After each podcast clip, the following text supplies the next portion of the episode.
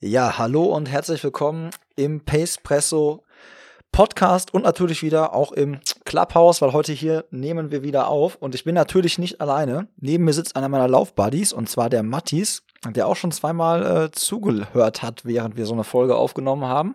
Und ich glaube, er hat auch einmal beim Live-Podcast auf jeden Fall schon mal ins Mikrofon gesprochen. Und äh, es geht heute um den Fanloop Halbmarathon, den wir gestern am 15. Mai 2022 gelaufen sind. Der Mattis hat aber auch noch so ein paar andere Läufe schon dieses Jahr gemacht und hat auch noch dieses Jahr ein relativ langes und großes Projekt vor sich. Und genau darum soll es gehen.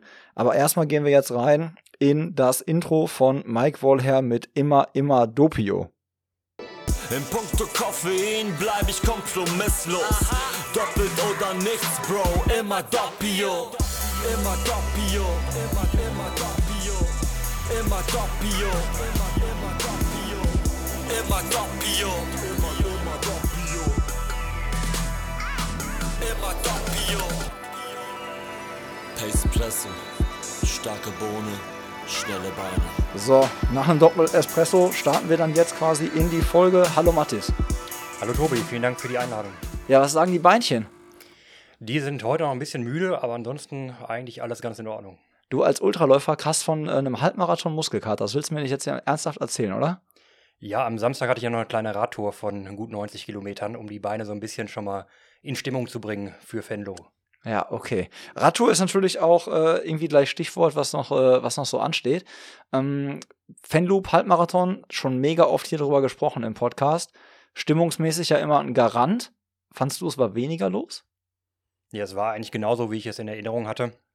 Also wirklich eine Top-Stimmung und ja, besser geht's eigentlich nicht. Dafür ist Fenlo ja auch bekannt. Ja, nein, mega geil. Also kann ich jedem von euch nur empfehlen. Und es hat mich mega gefreut. Ähm, es ist ein bisschen wie Klassentreffen, fand ich. Also man trifft voll viele Leute, die man entweder nur äh, digital kennt, die man entweder irgendwie von irgendwelchen Läufen aus der Umgebung kennt. Irgendwie gefühlt ist ganz NRWs Laufszene, plus dann auch so ein paar Holländer sind irgendwie so da gefühlt, oder? Ja. Ja, die halbe Crew war ja bestimmt äh, mit. Das sind wirklich unglaublich viele Leute, die man ja sonst nur auf Wettkämpfen hin und wieder mal sieht. Und man hat es auch an den, an den Autos gesehen, auf den Fahr Parkplätzen, an den Ergebnislisten. Also das war schon recht äh, deutlich geprägt für unsere holländischen Nachbarn. Ja, weil waren relativ wenig äh, gelbe Kennzeichen auf den Parkplätzen, das, das stimmt, stimmt, schon. Ja. ja. was ich richtig geil fand auch, ähm, also da schöne Grüße an dich raus, Ben. Ähm, das, äh, der hat mich direkt abgefangen vorne. Ist ein äh, Podcast-Hörer quasi und auch äh, folgt uns auf Instagram und hatte schon vorher gesagt, dass er auch da ist. Kommt aus der, äh, aus der Eifel. Und ähm, das war richtig cool, den mal quasi live kennenzulernen. Und ich hoffe, ich kann ihm nächstes Jahr mal auch äh, das Clubhaus zeigen und äh, ein bisschen, vielleicht können wir ihm mal den Dreitürmeweg zeigen. Da bist du ja jetzt auch als Guide voll. Mittlerweile äh, würde ich auch ohne dich zurechtkommen, ja. ja. Ich habe eine Weile gebraucht, aber jetzt geht's. Ja, definitiv, definitiv. Ich kann dich weiterempfehlen als Guide. Ähm, jetzt hattest du ja schon, als wir dann äh, wieder Halbmarathon angetreten sind, hast du gesagt, ja, hm, was machen wir denn jetzt heute? Und du hast schon, da merkt man schon wieder so im Plan. Du trainierst ja nach Plan aktuell. Du hast dann gesagt, so ja, 1,30 ist in Ordnung. Aber schneller soll es nicht werden, weil sonst äh, müssten wir das dem Trainer erklären. Wie, wie schaut das da aktuell aus? Also war das jetzt, wurde der Halbmarathon als Trainingslauf gelaufen oder wurde er mit in den Plan eingebaut? Also der wurde mit eingebaut und ähm, das aber mehr so als Event äh, sollte der Spaß im Vordergrund stehen. Deswegen, ja, nicht, nicht ganz langsam, aber auch nicht zu schnell. Das hat er ganz gut eingebaut. Ähm, und ja, am Ende, wie gesagt, ne, habe ich mich auch einsam gehalten nicht, wen, nicht mehr als 30 Sekunden abgewichen, denken wir, das ist dann noch in Ordnung, das lässt er durchgehen. Ja, ja, ja, das, das glaube ich schon. Ähm, richtig geil was. Also ich fand's mega cool und ich war aber total. Wusstest du, dass du noch angemeldet warst zu dem Lauf? Das wusste ich noch. Man hat ja, ja alle halbe Jahr eine Mail vom Fanlo bekommen, dass es mal wieder verschoben wurde. Deswegen wurde man ja daran erinnert, dass man angemeldet war. Und irgendwann vor, vor zwei Wochen oder so war ja dann auch die Startnummer im Briefkasten. Ja, bei mir muss ich ganz ehrlich gestehen, ich war so, ich habe es erst geglaubt, als die Startnummer dann da war. Und als ihr alle gepostet habt, so meine Startnummer ist da, meine Startnummer ist da und ich zum Briefkasten gegangen bin und der war leer, dachte ich ja, okay, vielleicht habe ich dann doch keinen Startplatz. Auch nicht so schlimm, weil ich war ja, also vorbereitungsmäßig war das so das, was ich in meinem Leben nie machen wollte. Einfach irgendwie so an so einer Startlinie stehen, ohne zu wissen, was man drauf hat und einfach nur wirklich die Stimmung mitnehmen. Und ich glaube, wenn es nicht unbedingt Fenlo gewesen wäre, wäre ich, glaube ich, auch nicht hingefahren, muss ich gestehen. Also für mich hat echt dieses Argument gezogen, es ist Fanloop Stimmung ist geil, alle Leute sind da, die Crew ist da. Und dann habe ich gedacht, okay, komm, ey, dann das nimmst du mit, einfach weil es halt einfach eine geile Stimmung ist, scheißegal, was dann bei rumkommt. Und dann hatten wir ja auch Temperaturen. Ich glaube, es waren 27, 28 Grad. Also es war jetzt auch nicht gerade für Bestzeiten geeignet. Ja, ich habe richtig krass Sonnenbrand. Richtig krass, vom Singlet. Ich habe mir so ein schönes Singlet angezogen. Ich habe alle ganzen Schultern, alles äh, komplett rot. Ich nicht. Ich habe mich äh, schön brav eingecremt, äh, auf den Schultern zumindest, ne, dass es da kein Problem gibt. Aber einen klassischen Fehler gemacht, auch im, im Gesicht. Das war sicherlich gut äh, gegen den Sonnenbrand, aber gleichzeitig, wenn dir dann mit dem Schweiß auch noch die Sonnencreme später in die Augen läuft, war wieder eine interessante Erfahrung. Ja. Da bin ich beim nächsten Mal ein bisschen sparsamer, glaube ich. Ja, ja, aber wir hatten ja den Plan 1,30 äh, angehen und ähm, den haben wir, glaube ich, auch ganz gut verfolgt. Ich ja. Ja, also wir, wir alle eigentlich haben das, glaube ich, ganz gut verfolgt. Ich glaube, ich meine, es gab einen in unserer Pace-Gruppe, der äh, uns unterstellt hat, wir wären ein bisschen zu schnell losgelaufen, aber ich glaube einfach, das äh, waren GPS-Fails. Ja, für Spacing bist du ja berühmt bei uns in der Crew, Tobi. Ja, ich habe auch gesagt, dass man da vielleicht, wenn, man, vorlaufen wenn es einem wichtig ist, dass man dann vielleicht auch äh, den einen oder anderen dir nochmal an die Seite stellen sollte. Aber meistens kannst du dir sicher sein, wenn du mich als Pacer hast und du sagst, wir sollen, das ist deine Bestzeit, dann kommst du auch mit Bestzeit an, weil ich meistens ja schneller laufe, als die Vorgabe ist. Ja, man muss sich keine Gedanken machen, dass man am Ende nochmal Zeit rausholen muss. Ne? Und ich habe euch noch versorgt. Also ihr könnt, ne, also hier, ich bin Also ich- zurückgelaufen, ne, hab nochmal Kaltgetränke geholt. Das muss ich wirklich äh, ne, hoch anrechnen, dass du wirklich nochmal eine Kurve gedreht hast, um nochmal den einen Verpflegungsstand da mitzunehmen und das Wasser zu holen. Also das war Ja, weil davon hätte es mehr geben können, oder? auf jeden Fall, vor allem die erste, die erste Wasserstation kam, glaube ich, recht spät, bei Kilometer, Kilometer sechs oder sieben. Fünf, glaube ich, oder so, ne? Ich glaube, es gab Ja, alle jeden fünf Fall, Kilometer äh, irgendwie so. Nach fünf auf jeden Fall. Ich meine sogar nach dem sechsten erst. Also war für die Hitze war das nicht, äh, nicht zu früh. Ja, ja, und es gab extrem viel Wasser und wenig so ISO und so, fand ich. Also ich habe ganz, ganz viel Wasser irgendwie abgekriegt und ich bin den ähm, Leuten nicht nur für die Stimmung dankbar, sondern auch dafür, dass sie ihre Rasensprenger nach vorne geholt haben und irgendwie dann irgendwie noch Privatgetränke und Schwämme gereicht haben, weil ich glaube, ich meine, wir sind mit einer Stunde 30 oder knapp darunter halt irgendwie ja noch schnell durch, ne? Aber ich denke dann immer auch so an die Leute, die dann so zwei Stunden, zwei Stunden 30 laufen. Das wird ja dadurch dann noch krasser und noch extremer, weil du der Hitze einfach noch länger ausgesetzt bist. Und ich meine, wenn dann da Horden vor dir auch irgendwie die dann die ganzen Verpflegungsstationen leer trinken oder die ganzen, bei den ganzen Privatleuten alles wegsaufen. mm, Nicht gut, ja. Ja, ne? wir, wir haben uns äh, beeilt, schnell, schnell durch die Qual war das Motto so ein bisschen. Ne? Aber die, ja, die, die Zuschauer, die da standen mit ihren Rasensprengern und Gartenspritzen, das war schon, schon richtig gut. Ich war immer so ein bisschen enttäuscht, wenn so ein Gartenspringer kam und ich ihn mitnehmen wollte und der in dem Moment automatisch weggedreht hat Ja, und ich den Regen dann auslassen musste. Yes, yes. Nein, aber so hat das unsere Gruppe auf jeden Fall ähm, sehr gut äh, verkraftet und es war für mich mal wieder ein geiles, Ge- also geil, hat wieder Bock gemacht nach zwei Jahren so zu rennen. Ich habe nochmal so alles so Revue passieren lassen und habe gedacht, so krass, das war der erste Lauf, den ich gemacht habe seit der Geburt äh, unseres Sohnes und der wird jetzt bald drei im Juni. Also es ist das erste Rennen seit drei Jahren, was natürlich auch Corona geschuldet war, aber halt auch bestimmt irgendwie so eine Situation mit Sohnemann und so. Und habe aber richtig Bock gekriegt, jetzt eigentlich, ähm, ja, das nicht wieder drei Jahre warten zu lassen, bis ich nochmal irgendwie so eine Startnummer vor der Brust habe. Also es hat schon, hat schon angefixt und äh, Bock gemacht. Ja, ja Fenlo gehört auch absolut zum, zum Pflichtprogramm, glaube ich. Da braucht man auch gar nicht drüber reden, ob man da als Bestzeit laufen will oder nicht. Also das ist allein von der Stimmung schon ein absolutes Must. Ja, das, was ich jetzt drei Jahre lang nicht gemacht habe, äh, Wettkämpfe machen, hast du ja in den letzten, zumindest auch gerade in der Corona-Zeit, das was ging oder so, hast du ja durchaus schon versucht, auch mit dem Hintergrund so Punkte zu sammeln. Wofür, wenn wir gleich noch drauf ein, gleich noch drauf eingehen.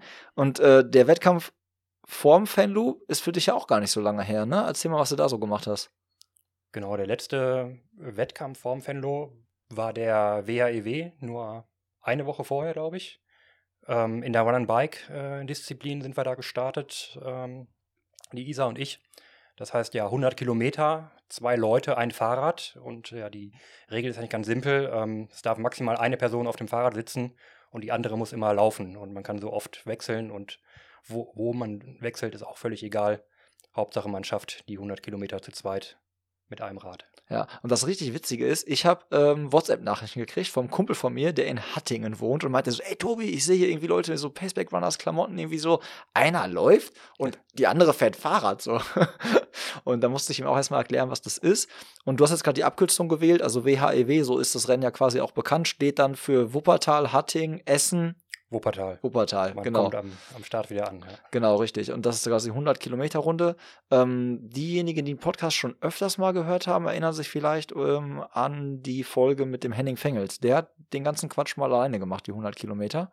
Äh, ihr habt Run and Bike gemacht. Ähm, wie fällt so dein Fazit aus? Genau. Also es macht auf jeden Fall mega Spaß. Vor allem man kann, also jeder kann sich da mit jedem zusammentun. Ne? Wenn man eine Bestzeit läuft beim Marathon oder Halbmarathon, brauchst du jemanden, ne? der halt dein Tempo läuft und wer, beim WAW Bike and Run ist das dann egal. Du kannst wirklich mit jedem laufen. Völlig egal, wie, wie schnell man Fahrrad fährt oder wie schnell man läuft. Das passt einfach immer rein vom, vom Rennformat her. Und ja, das Schöne ist, du kannst wie gesagt, wechseln, du kannst alle fünf Kilometer wechseln, du kannst auch sagen, der eine läuft drei, der andere läuft sieben, also das kann man ganz individuell machen. Das ist halt das Besondere beim WAW. Und trotzdem ist er halt wirklich hart. Also man, man darf ihn auch nicht unterschätzen. Man ist schon eine Weile unterwegs. Wir haben jetzt 9 Stunden 40 gebraucht irgend, äh, am Ende. Und äh, das äh, macht einen schon ganz schön müde. Was ist das für ein Schnitt, 9 Stunden 40 auf 100? Ich habe keine Ahnung. War, war euch wahrscheinlich auch Latte, oder? Das äh, haben wir nicht drauf geachtet. Also jeder ist für sich so gelaufen, wie er sich wohlgefühlt hat. Man muss ja auch so ein bisschen noch mit seinen Ressourcen dann haushalten. Ähm, den, den Schnitt von uns beiden kenne ich jetzt gar nicht. Ich habe immer so geguckt, dass ich so um, um die 5er Pace bin. Ähm, was ich halt sonst auch meistens so bei den ja, langen Läufen so mache. Das hat dann am Ende auch ganz gut gepasst. Ähm, wie sah das ähm, bei euch aus mit der Kilometerverteilung? Wie viele Kilometer hast du abgerissen? Wie viel Isa? Genau. Wir haben immer 6-4 gewechselt. Also ich bin 6 Kilometer gelaufen, Isa ist 4 Kilometer gelaufen. Da, da, war sie am Anfang gar nicht so zuversichtlich, dass das klappt. Aber ich habe so gesagt, nee, mehr, mehr als 60 möchte ich eigentlich nicht. und dann ne, haben wir geguckt, ja, okay, wir probieren es einfach mal und schauen, ne, wie es unterwegs läuft. Wie gesagt, man kann immer wieder die Strategie ändern. Aber am Ende, ja, haben wir das äh, schön durchgezogen mit dem 6-4er-Wechsel sogar die Höhenmeter, die ja durchaus äh, ein paar sind. Ähm, wenn man also 200 Höhenmeter, das klingt nicht, nicht viel beim zweiten Berg, aber der kommt halt erst bei Kilometer 70. Ich wollte gerade sagen, und äh, es geht konstant berghoch und dann, dann spürt man das schon ganz ordentlich. Alles im dritten Drittel so, ne? Die Höhenmeter ja. sind da echt, äh, echt nicht ohne, gerade so zum Schluss. Ähm, ähm, wie trainiert ihr das? Also wie habt ihr das, habt ihr das, habt ihr euch gezielt darauf vorbereitet oder war euch das so, machen wir jetzt mal eben? Wir sind ja Läufer im Kondition. Ja, wir haben es halt ein paar Mal ausprobiert. Also wir haben, glaube ich, dreimal auf kleineren Distanzen das gemacht. Ne? Also mal 40, mal 50 Kilometer. Und ja, einfach mit dem Trekkingrad los, Fahrradtaschen dran, ordentlich Gepäck und auch noch ein paar ja, Kleidungsstücke dabei, weil das, äh, man ist ja, wie gesagt, eine Weile unterwegs und man wechselt äh, immer ja von dem anstrengenden und dementsprechend wärmenden Laufen zum eher kühlen Fahrradfahren. Und da ist immer ganz gut, wenn man auch äh, ja, ganz gut äh, ausgestattet ist unterwegs. Ne? Und deswegen auch, auch einfach so ein, so ein Tipp, man sollte das gar nicht erst irgendwie mit dem Rennrad oder mit dem Mountainbike angehen. Das, also das sollte am besten ein Trekkingrad sein, schön gemütlich, ne? vielleicht noch mit ne, einem Sattel, schönen äh, ne, Sattel, ne? genau. Ne? Das soll Hauptsache bequem. Ja, man fährt halt eh nur so 10, 12 km/h. Da braucht man dann kein Rennrad für, ne? Das ist ja, ja Quatsch. Ja, das stimmt. Ja, und vor allen Dingen ist die Strecke ja auch quasi, geht ja viel auch Ruhrtalradweg, so ein Teil zumindest, so Hattingen. Und das ist ja dann auch jetzt nicht unbedingt super rennradtauglich. So genau, es sind immer wieder Schotterflächen dabei. Also mit einem reinen Rennrad wäre es wahrscheinlich sogar eher unbequem. Ja. Also da so ein normales Trekkingbike oder wahrscheinlich, wahrscheinlich wäre sogar ein Hollandrad besser geeignet als ein, als ein Rennrad. Äh, und äh, Hinweis für diejenigen, die sich das jetzt anhören und denken, ja, ist irgendwie ganz geil. Ist auf jeden Fall ganz geil, weil ich, wie gesagt, ich habe äh, Henning damals auch begleitet und bin auch ein bisschen mit dem Fahrrad halt immer so an den Stationen hin und her getingelt. Ähm, Strecke ist aber nicht abgesperrt. Das heißt also, zumindest die 100 Kilometer sind jetzt nicht. Das heißt, ihr habt auch mal Ampeln dabei oder so, wo dann anhalt, äh, anhalten solltest und so. Genau, bei, bei den Ampeln bittet der Veranstalter darum, auch die STVO zu beachten. Ja, äh, klappt, glaube ich, immer so Medium. Ja, kommt auf die Verkehrslage an. Ne? Da ist dann ja. jeder ja. ja. auch erwachsen genug, für, um selbst zu entscheiden. Ja. Was ich richtig geil damals fand, waren diese ganzen Tunnel. So, um, wo da wird es dann richtig kalt und kühl, ne? Und da war richtig viel los. Also Wuppertal hat auch schon ähm, ganz geile Radstrecken so. Also, oder auch generell Laufstrecken, ne? Super Asphalt, Kannst Auf jeden Fall, da sind ja die 100 Kilometer gehen größtenteils wirklich über Bahnstrecken, also über alte Bahntrassen. Und das kann man schon wirklich echt gut laufen. Und wie gesagt, egal ob Schotter oder asphaltiert, das geht gut. Und die Tunnel sind dann immer eine, eine schöne Abwechslung. An dem Wochenende war es auch relativ warm, also auch so zwischen 20 und 25 Grad. Da war es dann ganz nett, wenn man mal von der Ruhe wegkam und dann auch schon wieder in den kühlen, kühlen Tunnel einbiegen konnte. Ja. Was hast du, äh, auf welche äh, Schuhe hast du da gesetzt? Weil ich meine, jetzt beim Fanloop hatte ich ja gesehen, hattest du auf den Boston gesetzt? Genau, beim WAEW, e jetzt muss ich mal selber kurz überlegen. Ich hatte den Cloud äh, Stratus, also On Cloud Stratus hatte ich an, ja. Ja, okay. Also auch ein, ein gedämpfter Schuh, Ne? Ein, bisschen, ein bisschen dicker, ein bisschen schwerer, aber das macht ja bei dem Tempo nichts. Ja, ja ich frage nämlich deswegen auch natürlich, weil ich ja weiß, dass du ähm, ja dies Jahr noch so ein bisschen was vorhast und ich glaube, da, da steht die Schuhwahl noch nicht so ganz so, ne? Genau, ja, da geht es ja mehr in den Trail-Bereich und äh, meine aktuellen Trailschuhe, die sind schon so ein bisschen abgenutzt. Ich glaube, die werden es äh, bis dahin nicht überleben, weil da warten noch ein paar Trainingskilometer auf mich. Und deswegen werde ich mich ja auch nochmal neu ausstatten müssen bis dahin.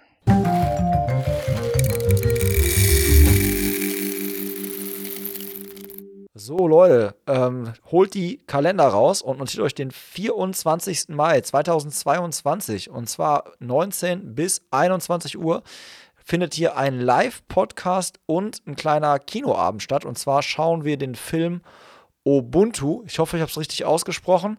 Zu Gast ist einer der Hauptdarsteller in diesem Film, nämlich der Marcel Martens, aka Marcel, wie ihr ihn vielleicht von Instagram kennt. Und zwar ist der Marcel jemand, der unterschiedlichste Projekte schon angegangen ist, immer in Verbindung mit einer guten Sache. Er unterstützt die Neven Subotic Stiftung und in diesem Rahmen ist quasi auch ein Film entstanden, der ihn dabei zeigt, wie er quasi in Afrika dabei geholfen hat, ähm, Brunnen zu bauen. Und genau den Film gucken wir uns an und er ist dann hier zu Gast. Ihr könnt Platz nehmen, könnt euch einen Cappuccino holen, könnt dann Fragen stellen direkt an Marcel. Ich werde ein paar Fragen vorbereiten und dann machen wir uns hier so einen richtig schönen Clubhouse-Abend. Wer da Bock drauf hat, findet die Anmeldung und weitere Informationen auf der pacepresso.de Seite unter dem Reiter Clubhouse und dann einfach Workshops und Events. Also anmelden ist wieder wie immer eine begrenzte Teilnehmerzahl nur vorhanden. Von daher Randa. Jetzt habe ich vorhin schon angedeutet, du musst Punkte sammeln. Äh, du hast gerade gesagt, es geht Richtung Trail. Alle können sich denken, es ist halt wahrscheinlich jetzt nicht irgendwie kürzer, sondern eher etwas längeres. Ähm, Zugspitz Ultra Trail ist äh, das Ding. Und Punkte gesammelt hast du aber eigentlich oder sammelst du für diesen Ultra Trail de Mont Blanc, richtig? Genau, eigentlich für den, ja, abgekürzt UTMB. Ähm, da hatte ich eigentlich vor, dieses Jahr die 100, also den sogenannten CCC äh, zu laufen, also nicht die komplette Strecke sondern auch eben nur 100 Kilometer, muss man ja beim UTMB sagen. Ähm, und da braucht man ja Qualifikationspunkte, die man eben auch über, über andere Ultras bekommt, um am Ende überhaupt in die Lotterie zu kommen. Und in der Lotterie muss man wieder Losglück haben, um eben einen begehrten Startplatz zu bekommen. Ähm, ja, und die Chancen sind halt nicht so hoch. Ähm, und der Zugspitz ist, denke ich mal, genauso schön. Hier kann man auch dann noch sagen, ich habe wirklich den kompletten Zugspitz Ultra Trail gemacht, über die ja mittlerweile 105, 106 Kilometer und äh, hatte da dann zumindest Planungssicherheit, weil da kann man sich ohne Lotterie anmelden. Und ja, das ist jetzt in gut zehn Wochen soweit. Krass, ne? so lange ist das gar nicht. Zehn Wochen, das ist, überrascht mich jetzt. Nee, wenn ich auch bedenke, jetzt äh, der Trainingsplan läuft, glaube ich, seit sechs Wochen und äh, jetzt sind es auch nur noch zehn Wochen, dann äh, ist das schon ganz schön nah. Also im Moment, ja, fehlt da, glaube ich, noch ein bisschen was. Ein bisschen was muss ich noch investieren. Ja, ich habe ja schon äh, letztens auch mit dem äh, mit meinem Dauergast, dem Jan Lau, habe ich ja schon gesagt, irgendwie so, äh, ja, trainieren nach Trainingsplan ist irgendwie asozial. Das, das, das äh, sorgt dafür, dass man ab und zu mal alleine unterwegs ist. Normalerweise äh, sind wir beide ja auch oft richtig so Laufgefährten und äh, gönnen uns im Training mal auch mal den ein oder andere, den einen oder anderen harten Kilometer. Durch das Ultra-Training und auch meinen Trainingsplan hat sich das jetzt echt irgendwie so auf wenige Läufe, sag ich mal, beschränkt, weil es einfach nicht mehr so krass oft passt. Ne? Also nimm uns mal mit ein bisschen so in den Plan, wenn man jetzt so viele Höhenmeter äh, im Wettkampf läuft.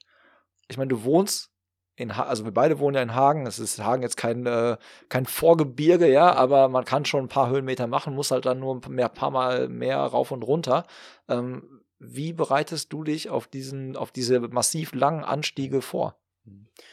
Ähm, ja, also zuerst muss ich noch sagen, dass ähm, die Run and Bikes, also auch der WHIW selber schon ganz gut in den Trainingsplan gepasst hat. Das war gar, gar keine große ähm, Aktion, das da reinzukriegen, weil das auch schon ganz gut trainiert, einfach diese, diese lange Belastung eben über neun Stunden auszuhalten.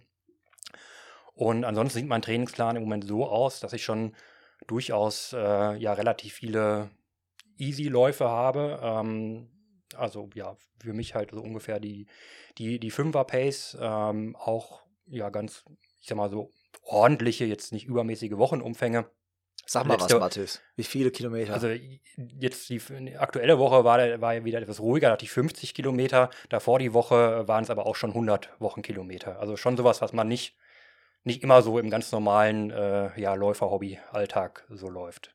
Und dann, ja, die Läufe sind dann so zwischen, im Moment noch so zwischen 15 und 30 Kilometer. Das klingt erstmal wenig. Ähm, wobei man auch sagen muss, oft sind die Läufe hintereinander gepackt. Also Ne, wir hatten ganz am Anfang das mit dem Fenlo, warum hast du ne, müde Beine nach dem kurzen äh, Halbmarathon da?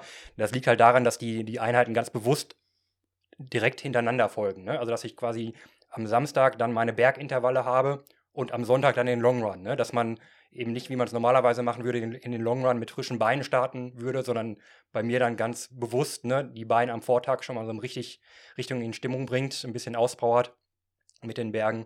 Und äh, dann fühlen sich 30 Kilometer auch plötzlich nochmal ganz anders an, auch wenn man die sonst gewohnt sind. Ja, und die Höhenmeter, klar, die Berge sind jetzt nicht so hoch.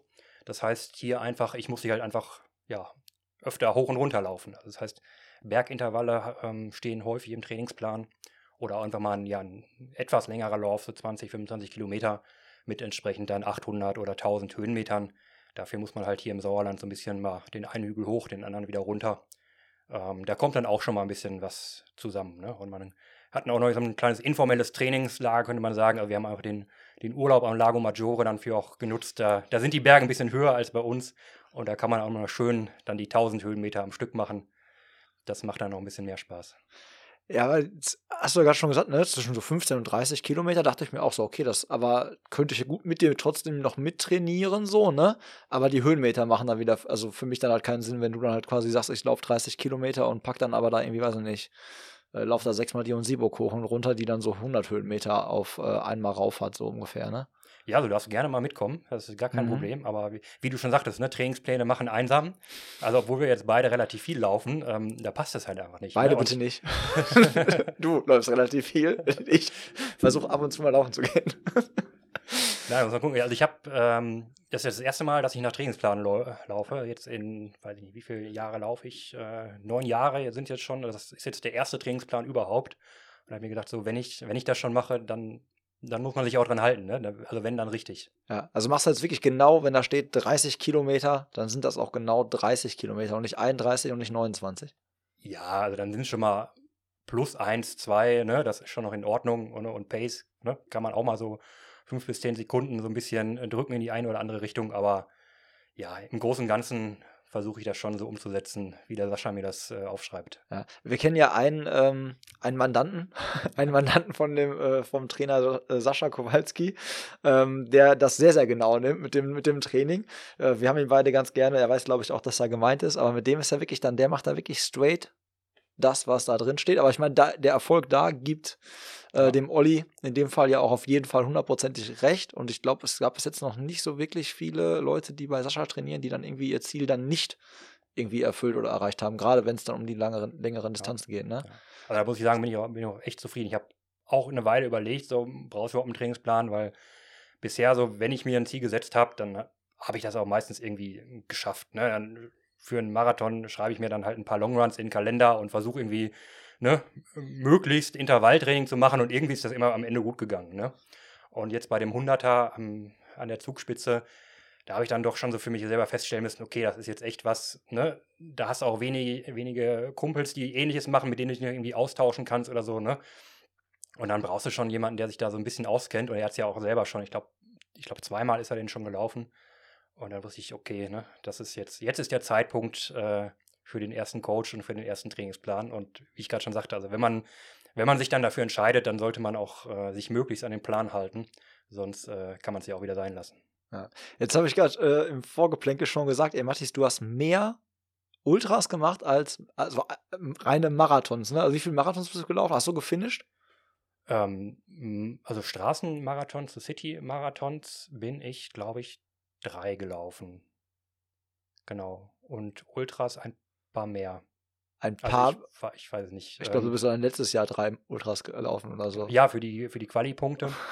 ähm, ja, blieb das nicht, nicht ohne. Wobei man auch sagen muss, die waren alle so zwischen äh, 50 und 60 Kilometer. Also, wie gesagt, im Bereich von, von 100 Kilometern habe ich bisher noch keine Erfahrung sammeln dürfen, aber ja, schon die Marathondistanz äh, überschritten. Ich glaube, die Definition liegt bei 45 Kilometern. Yes. Ab da darf man es Ultra nennen. Ähm, das habe ich schon häufiger gemacht als den Marathon selber. Und irgendwann, ja, verliert diese 42 so ein bisschen auch äh, die Magie, muss man dazu sagen. Ne? Ja, also mir reichen die 42, habe ich ja auch schon hier äh, im Podcast schon des äh, öfteren Mal gesagt, dass äh, für mich wahrscheinlich es nie irgendwie mehr als 42 sein müssen. Jetzt versuche es mir nochmal zu erklären, Matthias. Warum reichen 42 nicht? Warum muss man mehr als 45? Warum muss man Weil- 50, 60, Weil es 100? danach erst wirklich schön wird. Es ist, es ist, es ist kein Scherz. Ähm, wenn du, meine, du hast selber ein paar Marathon- Marathons gemacht oder auch bei anderen Läufen, normalerweise fängst du irgendwie an, dann ist das Tempo noch okay und es wird kontinuierlich anstrengender. Ne? Aber du weißt, wie gesagt, egal ob es jetzt ein, ein Zehner ist, ein halber oder ein Marathon, am Ende raus, ne, wird es nicht schöner, es wird anstrengender. Ne? Und bei den, äh, bei den Ultras, also gerade bei den Ultra-Trails, wo du so viel Abwechslung hast ne, in der Landschaft, aber auch du, du, du gehst mal eine, Weile, also dieses Powerwalken, dann läufst du mal wieder, es geht bergab, berghoch und so. Und da hast du echt auch natürlich Phasen, da denkst du, boah, warum, warum mache ich das? Ne? Warum ne, habe ich gerade mal 25 Kilometer geschafft und das ist noch nicht mal die Hälfte. Das ist in dem Moment nicht so schön, aber das Schöne ist, wie gesagt, bei den Ultras, es kommen auch wieder gute Momente. Also es ist unter Garantie, irgendwann geht die Stimmung wieder hoch. Es Also, dauert einfach so lange, dass es dauert nach dem einfach ein Tief bisschen auch länger, mal wieder genau. hochkommt. Ne? Also ja. oft ist das sogar wirklich eben jenseits der 42 Kilometer, muss ich sagen. Also das hatte ich jetzt schon, schon mehrmals, dass man da irgendwie zwischendurch wirklich mal so einen Down hatte und wirklich dachte, boah, komm, hoffentlich ist er bald vorbei. Und irgendwann war man wieder richtig gut drauf. Also wenn ich da an den, an den Einlauf in der, in der Schweiz im September letzten Jahres äh, dachte, hat es auch nur die geregnet und irgendwo, ich weiß gar nicht mehr, auch um die 40 Kilometer hatte ich echt eigentlich den Kaffee auf. War total durchnässt, es war kalt, ich bin kaum von der Stelle gekommen, es war total matschig. Und dann bin ich da stehen geblieben und habe so ein paar Blaubeeren gefuttert und plötzlich hatte ich wieder super gute Laune. Deswegen frage ich mich im Nachhinein auch, ob das wirklich Blaubeeren waren, die ich da gefunden habe. Aber das ist halt das Schöne beim Ultralaufen. Ne? Also diese lange Zeit, da durchlebt man auch so einfach ganz, ganz unterschiedliche Phasen und die motivieren mich einfach total. Also es war schon, als ich mit dem Laufen angefangen habe, also ich glaube, ich konnte noch keine 10 Kilometer am Stück überhaupt laufen. Ähm, da habe ich schon, schon Bücher gelesen über Ultramarathons, auch die großen in den USA, die, die 100-Meiler und so. Und das hat mich einfach immer fasziniert. Ne? Und das erzeugt ja auch so eine, so eine Motivation, die wirklich von innen kommt. Ne? Das macht man halt ne? nicht für die Kudos und nicht für die Likes, sondern irgendwie das man will das machen, man hat da Bock drauf. Ne? Und man ne, denkt sich da wirklich so rein, wie es ist, wenn du da irgendwie beim Western States oder beim Leadville 100 irgendwo ne, durch, die, durch die Rocky Mountains läufst. Und ja, diese, diese Bilder, die treiben einen wirklich an. Und bei mir war diese Motivation für die Ultras schon immer größer als für einen schnellen Zehner oder für einen, für einen Marathon. Marathon war auch wirklich ein wichtiges E- Ereignis, vor allem der erste natürlich, auch der zweite und der dritte. Ähm, aber die, die Geschichte mit den Ultras ist da nochmal, wie gesagt, eine, eine ganz andere Motivation. Ja, man merkt das so, ne? Also jetzt bei dir so, wie du schon sagst, diese Motivation Marathon und dann auch ja vielleicht irgendwie das also unter drei Stunden und so, ne? Aber du hast jetzt nicht diesen Drive in dir zu sagen, ah, mal gucken, wie viele Minuten ich da jetzt noch schneller werden können, wo so für mich so im Marathon so quasi die Tempogrenze ist, sag ich jetzt mal so, ne? Die Schwelle, an der ich nicht mehr weiterkomme, sondern du sagst, okay, abgehakt, so ein Ziel erfüllt, so und jetzt halt quasi all in Richtung ähm, längere Distanzen. Ja, ich laufe ja auch manchmal schnell, also auch, in, auch, in, auch die 5 Kilometer Distanz, der kann ich durchaus abgewinnen, aber ist halt alles so, so nice to have. Ne? Das, das mache ich mal, um einfach ein bisschen Abwechslung reinzubringen. Oder ist- jetzt, jetzt während des Trainingsplans natürlich Sehr nicht, nett, wie ne? du sagst, das nice to have. das ist ganz, das ist ganz Genau, cool. auch, auch natürlich eine, eine neue ähm, Marathon-Bestzeit. Ich glaube, ich habe ich glaub, ich hab noch gar keine wirkliche Halbmarathon-Bestzeit. Also so Durchgangszeit von einem Marathon war, ist, glaube ich, meine offizielle Halbmarathon-Bestzeit. Ich- Ich, bin noch nie einen Halbmarathon so wirklich auf Tempo gelaufen. Ich weiß noch, wie oft wir im Training irgendwie Intervalltraining gemacht haben oder so Tempo-Dauerläufe, wo du gesagt hast, so ja, das ist jetzt meine, weiß nicht, aktuell so, so schnell bin ich noch nie 10 Kilometer gelaufen. Ich so Ja. denke, ja krass, ey, so viel Wett, aber ne, also weil du hast, das war für mich immer so, der macht so viele lange Wettkämpfe, ne? Und für mich war immer so, ich fange halt quasi mit den kurzen Distanzen an und arbeite mich so langsam peu à peu halt quasi Richtung Langdistanzen. Und bei dir war halt so, ja, nö, so Wettkämpfe und dann, du hast das schon relativ schnell gesteigert, also dass du den ersten Ultra, sag ich mal, so gelaufen bist, ne? Ja, also im Laufe der Jahre gab es natürlich auch gute und schlechte Jahre, wie wahrscheinlich bei jedem Läufer. Also es gab auch mal Jahre, da hatte ich, glaube ich, mein schlechtester hatte ich, glaube ich, 300 äh, Jahreskilometer, was ich halt jetzt im Trainingsplan ja mindestens pro Monat mache. Ähm, das schwankt dann natürlich, aber ja, wie du schon sagtest, so diese ganzen kleineren Distanzen, mittleren Distanzen, das war halt oft immer nur so Mittel zum Zweck. Also auch der Marathon, wie gesagt, ein Marathon hat eine gewisse Magie natürlich und wollte ich machen, aber es war, es war immer dieser Gedanke des Ultras im Hinterkopf, von wegen, ne? Es war für mich nie geplant, dass ich nach dem Marathon irgendwie zufrieden bin und aufhöre. Also ne, der, das große Ziel war immer, ja, der Ultra Trail, egal ob jetzt in den, in den deutschen Alpen oder irgendwann vielleicht mal in den USA, mal schauen. Ja, was wäre so absolutes, ähm, ja, sag ich mal, Highlight-Rennen? Also, du hast ja gerade schon so ein paar gesagt, so von den, von den 100 Meilern oder so. Gibt es da einen, wo du sagst, da will ich hundertprozentig irgendwann mal am Start stehen? Das muss sein. So wie viele sagen, einmal will ich irgendwie, keine Ahnung was, New York gelaufen sein. Einmal in meinem Leben will ich Berlin-Marathon gelaufen sein. Was ist so für dich diese, dieses Rennen auf diese noch längeren Distanzen? Also das wäre für mich der Leadville 100 in Colorado in den USA. Was zeichnet Der- den aus? Wenn ich dir so ein paar Fakten nenne, wirst du es nicht nachvollziehen können. Da gibt es wahrscheinlich. Ich kann ja auch nicht nachvollziehen, warum du überhaupt mehr als 52 Nein, das ist tatsächlich eine, eine ähm, ja, ähm, wie sagt man, äh, 50 Meilen Pendelstrecke. Das heißt, du läufst 50 Meilen, also gut 80 Kilometer in eine Richtung, über auch äh, ein, zwei hohe Berge, um dort dann umzudrehen und die ganze Strecke exakt so wieder zurückzulaufen.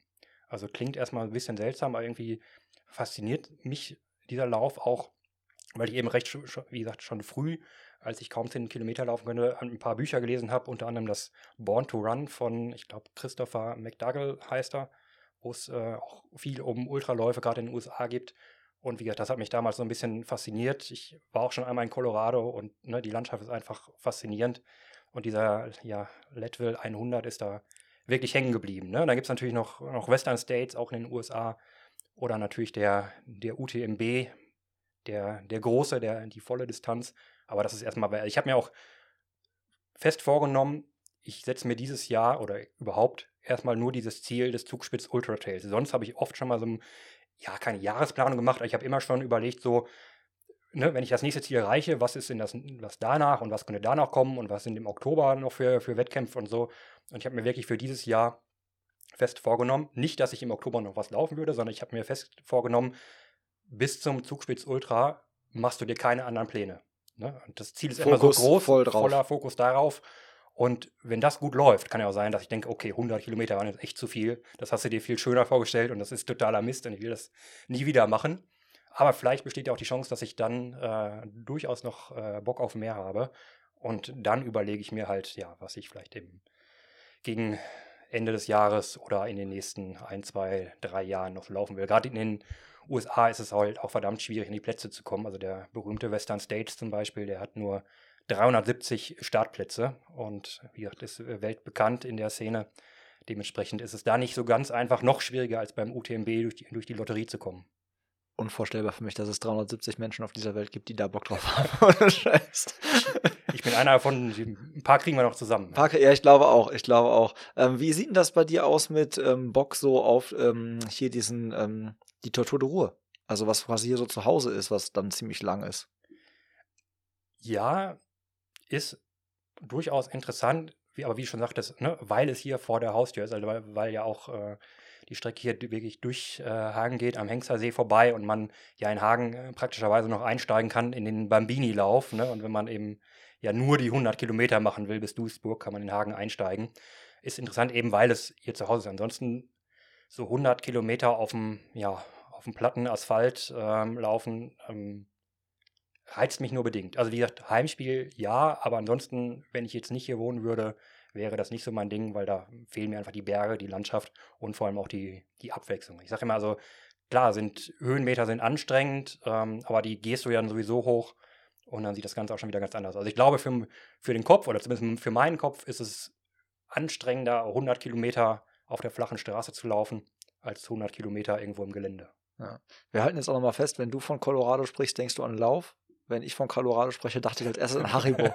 Als du Colorado gesagt hast, hatte ich sofort die Tüte Haribo im Kopf. Also okay. Sollte man vielleicht dabei haben noch. Ja? Ja, genau. Also vielleicht keine schlechte Verpflegung, ne? Ist ja auch noch so ein, äh, auch noch so ein Riesenthema. Was mich aber auch noch viel mehr interessieren würde, ist, ähm, beim Marathon spricht man immer von dem Mann mit dem Hammer, der so bei 30, 35 irgendwie um die Ecke kommt. Äh, Gibt es den auch beim, ähm, beim Ultra und hat er dann irgendwie einen Vorschlaghammer dabei oder gibt es sowas dann gar nicht? Hat man davor gar keine Angst? Also ich muss sagen, ich hatte mit dem Mann mit dem Hammer noch nie äh, Probleme gehabt. Der ist mir noch nie begegnet, also auch nicht auf den, auf den Marathons. Ähm, da hatte ich bisher immer Glück. Es ist vielleicht auch mehr so das, was ich gerade sagte. Es gibt die, die guten und die schlechten Phasen. Also vielleicht kommt irgendwo der Mann mit dem kleinen Hammer zumindest, aber dann, ja, dann diskutierst du mit ihm irgendwo in den Bergen und dann geht es auch irgendwann danach wieder weiter. Aber ne, wie du schon sagtest, Verpflegung ist natürlich auch da wichtig. Man muss auf jeden Fall schauen, dass man da genug äh, Kalorien zu sich führt, vorher und vor allem während des Laufs und auch hinterher. Gibt es da schon von Sascha irgendwie Ansagen, wie viel Kalorien pro Stunde du zu dir nehmen sollst und vor allen Dingen auch wie? Weil ich, also, sag mal, Gels, so für so ein Marathon oder Halbmarathon kommt der Magen ja mit klar. Inzwischen, so wenn man ihn drauf. Aber ich stelle mir jetzt so vor, 100 Kilometer und dann halt irgendwie so, weiß ich nicht, wie viele Stunden unterwegs sein und dann irgendwie nur irgendwie Morten oder Powerbar, was auch immer es da alles gibt, äh, in den Körper rein. Irgendwann willst du mal was kauen wahrscheinlich. Genau, äh, ja, beim, beim Zugspitz denken wir schon, dass ich irgendwo um die 20, ne, wenn es gut läuft, auch schneller unter, unterwegs bin, 20 Stunden und dann kannst du dich nicht ganz von, von äh, Gels ernähren, auf gar keinen Fall. Deswegen trainiere ich auch das, das Essen schon. Das ist eigentlich ein, ein ganz nettes Training, wenn man sich das vorstellt. Also selbst auf Läufen von, von 25 Kilometern nehme ich mir schon so ein paar deftige, äh, fettige, zuckerhaltige Haferriegel meistens mit. Deftige, zuckerhaltige Haferriegel. D- Ja, Also, so Energy Cake und äh, Oat Cake und wie sie alle heißen. okay. Wir, ähm, gibt, gibt da diverse Marken von. Das sind halt, darf man sich halt nicht vorstellen wie so einen kleinen ne, Müsli-Riegel, wie man den vielleicht von früher so aus der Schule kennt oder so. Die haben schon ein paar mehr Gramm, da sind schon so 80 bis 120 Gramm pro Riegel. Und ähm, wie gesagt, haben schon ganz ordentlich äh, Kalorien, auch ein bisschen Zucker dabei. Ähm, ja, und die äh, esse ich dann gerne unterwegs. Das ist dann immer ganz nett. Und wie gesagt, damit sich mein Magen dran gewöhnt, dass er auch während des Laufs mit fester Nahrung klarkommen muss. Und gerne auch durch, durchmischt immer mal wieder neue Marken probieren, neue Sorten probieren, ne? weil man sagt ja immer beim Marathon oder bei den, bei den, auch beim Halbmarathon so, bloß keine Experimente, ne? nur die Gels und ne? nur das, was du immer nimmst. Und jetzt im Training mache ich exakt das Gegenteil. Ne? Das heißt, ich esse unterwegs vergleichsweise deftig, ne? äh, mit den dicken Riegeln. Und äh, ja, Gels eigentlich relativ selten. Ich werde natürlich dann auch welche dabei haben. Das habe ich mit Sascha auch noch gar nicht so besprochen.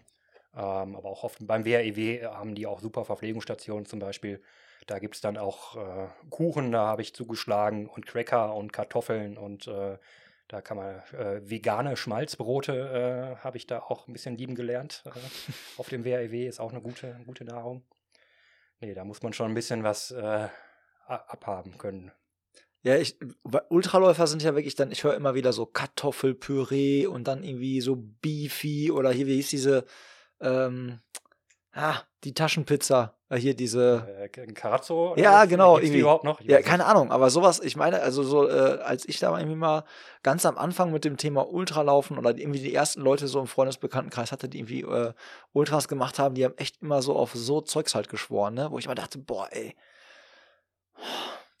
würde ich jetzt nicht runterkriegen, glaube ich, auf so einem Marathon gesehen jetzt. Aber es ist halt auch was anderes. Du gehst ja nicht, also du läufst ja tendenziell mehr so in diesem Grundlagentempo, als dass du wie beim Marathon versuchst, ja schon irgendwie so nah wie möglich an so eine gewisse Schwelle zu kommen. So. Ja, und du kannst ja auch ein bisschen mehr Zeit nehmen. Ne? Also das merkt man auch wie beim, schon beim WAEW oder auch bei anderen Ultras, die ich gelaufen bin. Ich bleibe dann an den Verpflegungsstationen auch normalerweise stehen. Ne? Also beim Marathon ne, wirst ja kaum langsamer. Ne? Du schnappst dir irgendwie einen Becher und kippst dir den ne, in den Rachen und über den Körper und ne, quetscht dir da so beim vollen Lauf ein Gel rein und bei den, bei den Ultras ne, bleibt man stehen. Man hat ja eh meistens seinen faltbaren Becher dabei. Es gibt ja gar nicht, gar nicht mehr diese Plastikbecher bei den, bei den Trail-Veranstaltungen, ne, wo man sich vom Kanister dann was abzapft. Ne? Man bleibt stehen, trinkt was, schnappt sich was zu essen und geht dann erstmal weiter. So mache ich es jedenfalls. Ich esse dann im Gehen und nicht im Laufen und starte dann wieder durch. Ne? Also so ein, so ein Haferriegel bei, bei vollem Tempo, den, den kriegst du dann wirklich in die falsche Röhre und ich glaube, dann machst du dir da auf so einem schnellen Zehner da keinen Gefallen mit. Ja, weil das checke ich ja auch. Ich könnte mich niemals, glaube ich, so nach halt irgendwie so 30 oder 40 Kilometern irgendwo, wenn du halt so nass geschwitzt halt auch dann bist, irgendwie in so einen Campingstuhl, die dann auch so, weiß nicht, paar Zentimeter tiefer sind, reinsetzen, in Ruhe irgendwie so eine Suppe oder irgendwas essen und dann so aufstehen und langsam wieder so loslaufen. Ich glaube, ich will das, also das kann ich nachvollziehen, dass du sagst, pass auf, ich esse dann im Gehen. Ja. Also, Also, hingesetzt habe ich. ich mich auch noch nie. Also das würde ich, würde ich auch nicht machen. Ich Aber glaub, du dann siehst ist ja es voll schon, viele sitzen, schon, ne? schon mental schwierig, dann wieder aufzustehen. Also ne, stehen klappt nur ganz gut. Äh, ähm, da kommt man schon mit klar. Und wie gesagt, ne, im Gehen kann man auch bequem essen und trinken, dann ist alles ganz gut. Ja. Ja, das kann ich noch eher nachvollziehen. Aber wie gesagt, ich hab, man sieht ja oft dann halt wirklich Leute, die jetzt sich ganz in Ruhe hinsetzen. Ich war ja auch schon bei so sechs Stunden Lauf, Deutsche Meisterschaft oder so, wo die dann wirklich auch teilweise dann da irgendwie oder 24 Stunden Läufe oder so, wo die dann wirklich sich richtig viel Zeit nehmen zum Essen, was ja auch wichtig ist. Aber ich denke mir so, boah, jetzt gleich aufstehen und wieder loslaufen. Ey. Ja, aber man sieht es auch bei den, bei den großen wie eben UTMB und Western States. Ich meine, ich bin da jetzt selber, ne, habe da keine Erfahrung, aber ne, so als Ultra-Fan ne, schaut man sich ja auch mal die eine oder andere Doku an, liest das eine oder andere Buch und man sieht halt auch wirklich bei den Profis, ne, die bleiben dann mal stehen, die ne, setzen sich hin, die essen ganz normal was, eben auch diese schon ja recht deftige Kost, die ne, wechseln vielleicht mal die Schuhe oder auch die Kleidung. Ähm, also da kommt es ja einfach nicht auf Sekunden an. Ne? Also die Sekunden, die du dann an der Verpflegungsstation vielleicht sparen willst, ne, die, die holen dich dann ein, wieder auf der Strecke, ne, wenn du dich nicht ausreichend versorgt hast und äh, nicht vernünftig die Klamotten gewechselt hast. Jetzt hast du gerade schon Ausrüstung angesprochen, ne? Und Wechselklamotten und so. Ähm, wie sieht's aus? Schuhe hatten wir gesagt, hast du noch, bist du noch äh, am überlegen, was da so, was da so Phase ist? Wie, wie, auf was für eine Ausrüstung sagst du, legst du da Wert? Also, oder beziehungsweise was kannst du Leuten vielleicht auch empfehlen, die sagen, na, Ultralaufen wäre für mich auch mal was, also gerade so rauf und runter Ultralaufen. Was muss man auf jeden Fall haben? Was ist vielleicht auch überbewertet, deiner Meinung nach? Ja. Also ich sag mal, erstmal muss man überlegen, äh, worauf legt der Veranstalter Wert. Also es gibt ja immer eine Pflichtausrüstung und gerade bei den großen Läufen ist das schon ganz ordentlich oder auch wenn man jetzt im Hochgebirge ist, in den Alpen, da ist auch selbst auf den kürzeren Distanzen, hat man da schon eine recht lange Kette an, an Pflichtausrüstung. Das heißt, du musst auf jeden Fall einen Rucksack dabei haben mit einem Liter Getränk normalerweise.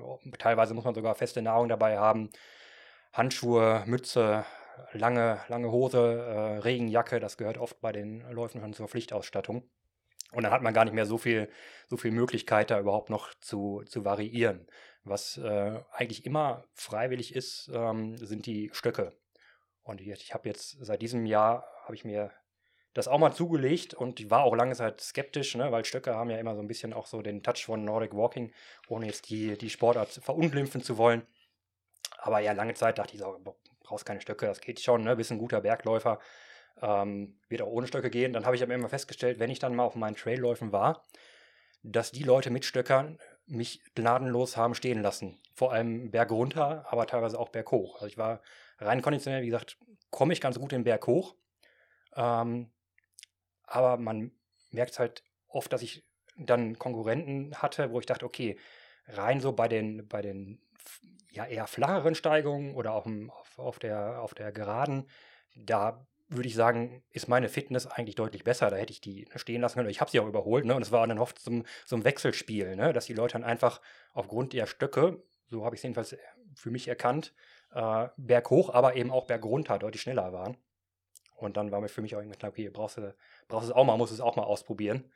Und äh, dann, dann habe ich den Schritt auch mal gewagt, jetzt vor ein paar Monaten und äh, ja, bin da äh, mittlerweile schnell von überzeugt worden. Also das geht echt gut. Also gerade bei den Bergintervallen äh, macht das doch schon einen deutlichen Unterschied. Ne? Also die Bergintervalle bleiben anstrengend, Berge sind nun mal anstrengend, das ändert sich nicht durch Stöcke, aber man kommt einfach die Berge mit Stöcken ja eine ganze Ecke schneller hoch. Aber man muss es halt üben. Also das Zusammenfalten, das sind ja normalerweise faltbare Stöcke, ne? das Einstecken in den, in den Trailrucksack.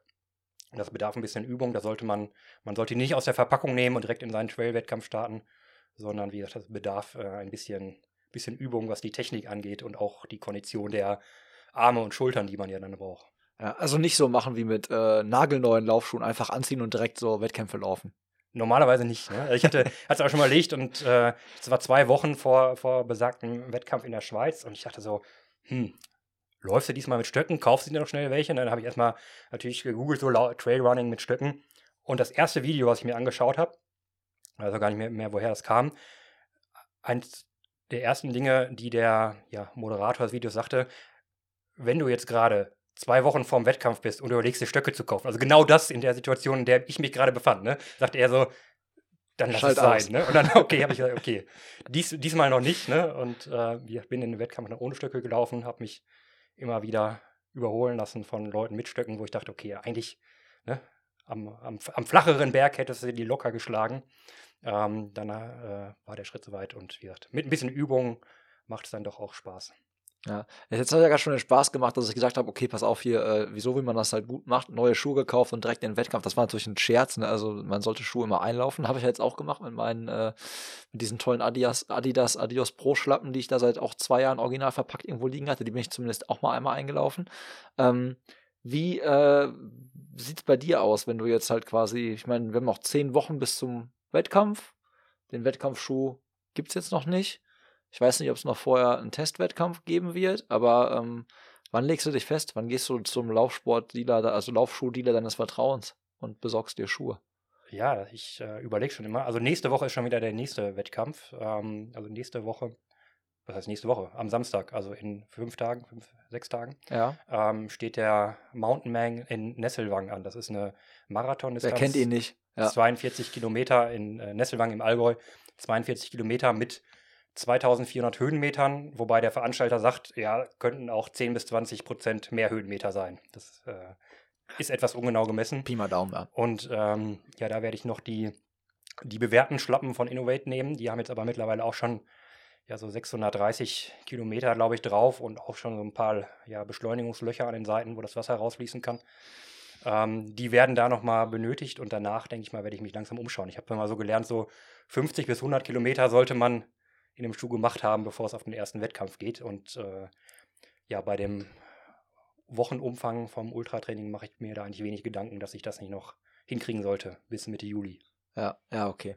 Ähm, gibt es denn da sonst noch irgendwie was an, an Klamotten? Ich meine, du hast Stöcke angesprochen. Es gibt ja jetzt auch so Kompression, ist ja auch so ein Ding. Also ich meine, gerade beim Bergablaufen, so die Muskulatur ermüdet ja ziemlich schnell und man wird dann vielleicht auch irgendwie dann so im Kopf irgendwann so ein bisschen Matsche und dann wird es auch koordinativ mit den Stöcken und so. Also nimmst du so Ko Kompressionshosen, Strümpfe, irgendwie was mit oder was auch mit Socken, mit Blasen laufen und so, weil ich meine, Also mit Blasenlaufen habe ich auch zum Glück noch nie Probleme gehabt. Also beim Wandern passiert mir das relativ häufig. Beim, beim Laufen, egal auf welcher Distanz und egal ob es nass ist oder nicht, äh, hatte ich noch nie Probleme mit, mit äh, Blasen. Aber ich ähm, trage auf solchen längeren Distanzen auch gerne Kompressionssocken. Also das Thema, ob jetzt die Kompression was bringt, ist ja auch so ein bisschen umstritten. Ähm, kann ich jetzt auch gar nicht so abschließend beurteilen, ob es an der Kompressionswirkung liegt. Aber einfach, ja, die, die warmen Waden, sage ich mal so, ne? Ähm, die sind ja auch schon was wert. Ähm, Gerade wenn man so an der Grenze ist, ne, morgens ist es oft kalt, so die, die Trails gehen ja oft um 7 Uhr morgens, muss man schon starten oder noch früher. Da ist es eigentlich immer kalt, ne? Mittags kann es dann auch schon mal warm werden. Und da befindet man sich ja häufig so an der Grenze zwischen, ja, trage ich jetzt eine kurze Hose oder eine lange. Und äh, da habe ich festgestellt, dass diese ja, Kniestrümpfe, die Kompressionssocken, da doch eigentlich auch ja, einfach ganz äh, komfortabel sind. Und das ist ja auch was wert. Ja, also ich muss ja auch gestehen, ich bin auch eigentlich äh, Fan von Kompressionsstrümpfen, zumindest bei den längeren Distanzen. Ich glaube, ich habe fast alle meine Marathons mit Kompressionsstrümpfe und ich bin zum Beispiel jetzt auch im Fanloop, obwohl es halt so heiß war, auch trotzdem mit Kompressionsstrümpfen gelaufen, weil ich mir auch nicht sicher war, was die, was diese neuen Carbon-Schuhe und dieses neue Bouncy quasi Zwischensohlenmaterialien, die die Hersteller jetzt natürlich mit unterschiedlichsten Techniken quasi da verwenden, dass die so einen Impact auf die Wade haben und Achillessehne und so und das ist ja so ein bisschen meine meine Schwachstelle. Deswegen bin ich da echt, dachte ich so, komm, so ein bisschen, bisschen was, was die Wade so ein bisschen auf Spannung hält die ganze Zeit, ist vielleicht gar nicht so verkehrt. Aber im Ultralauf, glaube ich, wäre ich auch der Typ, der dazu greift. Aber ich dachte immer, da benutzen viele doch auch, schwören doch auch auf diese doppellagigen Laufsocken, oder? Habe ich schon mal von gehört. Wristsocks oder sowas? Nie, nie probiert. Also wie gesagt, ne, kein Problem, kein Handlungsdruck. Ähm, Ja, das Problem ist, wenn, wenn es dann auf dem, während des Wettkampfs ist es eh zu spät. ja, und also ich glaube auch, so Blasen sind dann das kleinste Problem. Also Sagte da er. durch. Also das, das passt dann schon irgendwie. Also ich glaube, dann, dann hast du noch ganz andere äh, Schmerzen im, im ganzen Körper. Ich glaube, dann glaube ich wirklich, sind, sind Blasen das, das kleinere Übel. Da kommt man dann durch. Ja, super Überleitung, Mathis. Super Überleitung, weil ich war, ich habe ja noch auf meinem äh, kleinen Zettelchen einfach gerade mal drauf geschrieben, Verschleiß, Körper. Gibt schon erste Verschleißerscheinungen. Ja, immer wieder. Also das, ne, die, das große Thema ist natürlich auch, also generell beim Laufen, aber natürlich gerade auch beim Ultratraining, äh, Hauptsache man kommt irgendwie verletzungsfrei bis zum Ziel. Ne? Also das gilt jetzt nicht nur für den Wettkampf selber, sondern auch eben vor allem im Training. Ne? Und irgendwo, irgendwo zwickt es ja immer. Ne? Mal ist es das linke Knie, mal das rechte, mal der Knöchel. Und da muss man einfach so ein bisschen aufpassen, dass man es irgendwie schafft, eben die großen Umfänge hinzukriegen und halt gleichzeitig äh, ja, den Körper nicht zu sehr zu, zu verschleißen. Ne? Ja, aber aktuell ist noch alles tutti. die Maschine läuft. Ja, also wie ich gerade schon sagte, irgendwas ist ja immer, ne? aber das ist dann immer nur für ein paar Tage und danach ist es wieder weg. Ähm, wie gesagt, ist nicht immer ganz einfach da einzuschätzen, so läuft sich das raus, ne? wie man gerne mal sagt, oder mhm. ist das wirklich mal was Ernstes und man sollte tunlichst die Füße hochlegen. Das ist ja in der Tat äh, nicht einfach einzuschätzen, aber bisher hatte ich da Glück, dass, ne, wenn mal irgendwo, wie gesagt, was am Knie oder am Knöchel war oder an der Hüfte oder so, dann war das meistens äh, sehr schnell wieder weg. Jetzt weiß ich ja, dass der ähm, Sascha ja auch ein ähm, Freund wirklich, ich meine, äh, heißt ja nicht umsonst Mindset Go, also sprich, er ist auch wirklich so jemand, der viel über dieses Mentale quasi kommt und ja auch selbst auch ausgebildeter Yoga-Lehrer und so. Äh, nimmst du das auch in Anspruch? Also kriegst du da quasi auch, oder hast du die Möglichkeit irgendwie ähm, da an Yoga-Sessions teilzunehmen, beziehungsweise hast Yoga vielleicht für dich entdeckt jetzt in der Zeit oder auch irgendwie so spezielles Mentaltraining so für diese Dauerbelastung? Macht ihr da auch was oder ist es rein jetzt wirklich dieser Ausdauertrainingsplan? Das kommt, also Mentaltraining ist wirklich äh, wichtig fürs Ultralaufen, also selbst schon auf den ja, vergleichsweise kürzeren Distanzen, 50, 60 Kilometer, äh, ist das schon nicht unwichtig.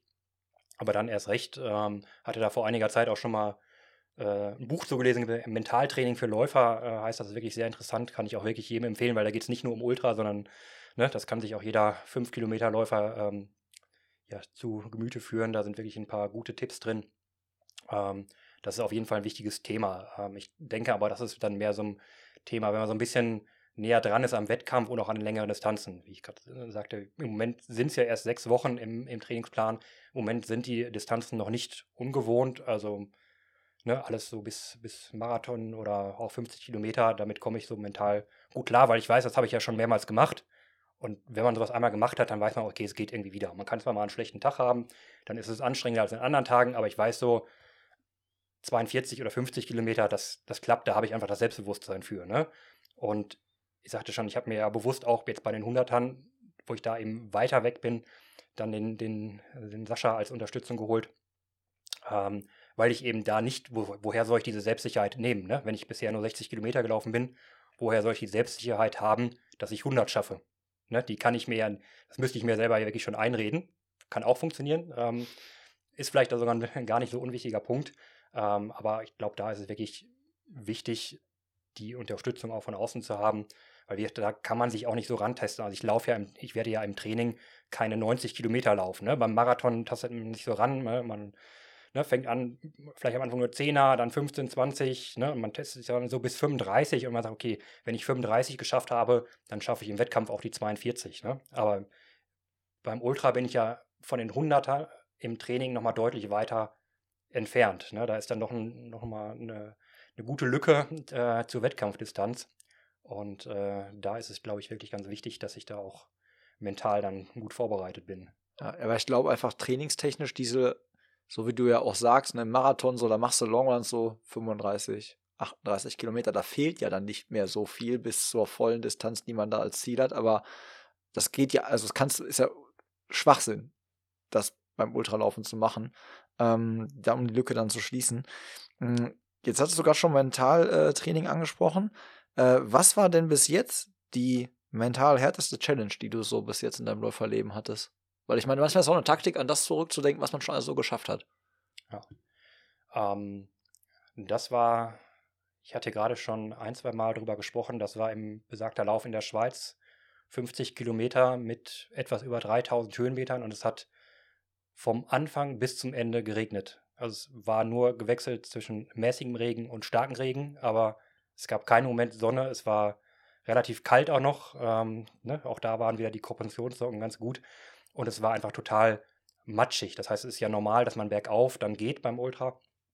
Ähm, alles okay, aber normalerweise holt man ja dann auf den flacheren Strecken und bergab wieder Tempo raus. Ne? Und ich dachte auch so, als ich losgelaufen bin, ja, ne, so sechs, sechseinhalb Stunden sollte schon irgendwie klappen. Ähm, am Ende habe ich acht Stunden gebraucht, ähm, was auch ja, einer Achter-Pace äh, ungefähr entspricht. Ähm, weil es auch, man stand teilweise knöcheltief im Matsch. Wie gesagt, es war es war kalt, man ist teilweise kaum vorwärts gekommen, auch bergab. Man musste teilweise Stufen runter, berghoch musste man die Hände nehmen, um da äh, die, die Trails hochzukommen. Also man konnte absolut kein Tempo aufbauen, was so schlimm war, dass ich tatsächlich sogar gefroren habe. Das heißt, äh, ich konnte gar nicht so schnell laufen, um wirklich den Körper auf Temperatur zu bringen. Und gerade bergab, wenn man Stufen, Treppenstufen oder auch eben Feldstufen bergab geht, dann, da bin ich einfach nicht auf Temperatur gekommen. Und das war dann echt äh, mürbemachend. Also ich da echt dachte, boah, hier sind das 50 Kilometer, du willst eigentlich 100 Kilometer laufen. Wie soll das nur gut gehen? Aber ne, dann kamen die Blaubeeren oder was auch immer. Und dann ging es auch wieder aufwärts. Und am Ende ist man natürlich auch dann auch stolz, das geschafft zu haben. Würde ich mir vielleicht einpacken. Ohne Witz. So eine Packung Blaubeeren oder so. Oder irgendwie jemanden besorgen, der das an der Verpflegungsstation irgendwie bei so 50 anreicht. Vielleicht hat das so einen positiven Impact auf dich, Ja. wenn du das siehst und dann wieder musst du schmunzeln und irgendwie geht es dir wieder vielleicht besser. Und was auch noch besonders ist bei diesen Veranstaltungen, man, es sind ja relativ wenige Läufer auf der Strecke. Ne? Also da sind also ne, 200, 300, also Zugspitze ist schon größer, aber viele, wo ich jetzt war, sind so 200, 300 Läufer. Ähm, der Lauf in der Schweiz, ich glaube, da sind 40 Leute ins Ziel gekommen, also von, von 50, die gestartet sind oder so, also wirklich ein total kleiner Lauf. Und dementsprechend ist aber auch alles viel familiärer, ne? also sowohl unter den Läufern beim Start, aber vor allem auch den, bei den Verpflegungsstationen. Ne? Wenn du einen Marathon läufst, Verpflegungsstation, Kampf. da, da, ne, da, da Krieg. greift man nach irgendeinem Ja. Becher und ne, nimmt sich zwei Becher und kippt die rüber. Und ne, nach zehn Metern weißt du nicht mehr, wer da an der Verpflegungsstation Was waren das für Menschen? Ne? Also, ne, waren die in irgendeinem Verein? Wer war das? Kannst du nicht mal sagen, war das jetzt eine Frau oder ein Mann? Wie sah die Person aus? Ne? Und wie gesagt, wenn du an diese Verpflegungsstation kommst, ne, du bleibst da stehen, du isst was, du trinkst was, ne? Und die Leute kümmern sich darum, als, als wären sie deine Familie. Auch genau bei dem Lauf, das war dann bei lass es Kilometer 42, 45 gewesen sein. Ich glaube, die letzte Verpflegungsstation. Ich hatte auch noch meinen Faltbecher verloren. Also es gibt, wie gesagt, keine Pappbecher, keine Plastikbecher, was ich auch, auch gut finde. Und irgendwo unterwegs muss mir dann leider mein, mein Becher irgendwie aus dem Rucksack gefallen sein. Und dann kam ich da an und ähm, war natürlich schon ganz ordentlich fertig und ne, war in der französischsprachigen Schweiz und ähm, ja, auch da war es so, ähm, mit Englisch äh, ist man da gar nicht so weit gekommen und man hat sich irgendwie verständigt. Und die, das war irgendwie eine, eine Familie, glaube ich, von so einem Berggasthof, ne? Und das, ich kam mir so ein bisschen auch vor wie so in einer Formel 1 Boxengasse, ne? Plötzlich waren, ich war natürlich alleine unterwegs, wie gesagt, das Feld zieht sich weit auseinander. Ne? Und dann standen irgendwie vier, fünf Leute, ne? verschiedene Generationen um mich herum und haben mir versucht, irgendwas anzureichen. Ne? Haben da irgendwo eine Flasche hergerissen, haben die ausgekippt, haben mir das reingetan, ne? Haben mir alles Mögliche angereicht, ne? Und äh, das ist schon wirklich verdammt viel wert. Also es baut einen dann auch, auch mental dann nochmal auf, dass man da so wirklich ne, betü- betüdelt wird an den Verpflegungsstationen. Ja, also richtiger äh, ja, VIP-Boxenstopp quasi Ja. mit äh, Verpflegung. Ähm, ich hatte vielleicht kurz darauf spekuliert, ob du vielleicht sagst, dass TSP für dich auch so eine mentale Challenge war. Ich meine, da haben wir ja auch schon äh, öfters drüber gesprochen. Mm, meinst du, so eine Dauererfahrung, Dauerbelastung wie TSP hilft dir? Also, weil ich meine, das war ja schon von den Stunden, von den Stunden, die man in einem Rennmodus war, denke ich mal, das längste, was du bis jetzt gemacht hast, oder? Wo man so mental in einem Rennen war. Auch wenn man natürlich viele klar, Pausen neun- dazwischen hatte. 29 Stunden. Genau. Ähm, das war definitiv äh, das längste. WIW waren 9 Stunden 40, also da kommt so, sobald nichts dran an den TSP. Äh, hilft auf jeden Fall. Man hat den, den Schlafmangel, ne? man äh, hat auch ständig irgendwie so ein bisschen Trubel um sich herum. Ähm, und man muss eben auch immer wieder müde loslaufen. Das ist genau das Thema, was eben das Schöne ist beim Run and Bike oder eben auch bei diesen Kombi-Einheiten über ne, oder darauffolgende Tage, ist ja beim TSP nochmal krasser. Das heißt, man hat immer nur zwei Stunden Zeit und muss, muss dann wieder loslaufen. Man läuft dann zwar eine Distanz und ein Tempo, was, wenn man das einmal macht, überhaupt kein Problem ist. Wenn man das zweimal macht nach einer Pause, ist auch noch kein Problem. Ne? Aber wenn man das 29 Stunden lang macht, ne, immer nur, wie viel Pause hatten wir? Zwei Stunden, drei Stunden, Ja, wenn überhaupt. Je zwischen nachdem, wie viele Leute noch im Rennen waren. Ne? Genau, am Ende ein bisschen weniger zwischen den Läufen. Und jedes Mal wird das Lau- Loslaufen ja anstrengender. Ne? Also am Anfang ist man wirklich noch fit und, und überpaced eher am Anfang, ne? dass man mal schnell so 10, 20 Sekunden Ja. pro Minute Jeder überpaced, zu, nicht nur ich. zu schnell äh, losläuft. Ne? Und bei den letzten Läufen ist es mehr so, man braucht echt mal so, so 200, 300 Meter, um überhaupt auf das Tempo zu kommen, was man, was man machen möchte. Ja, ich bin mega gespannt, was du nach dann 100 Kilometern sagst. Da sollten wir auf jeden Fall noch mal so eine kleine äh, Recap-Folge machen. Sehr gerne. Ähm, ich würde sagen, für heute machen wir, machen wir einen Deckel drauf und wir müssen jetzt noch eine Verabredung treffen und zwar ähm, drei Türmeweg. Ne?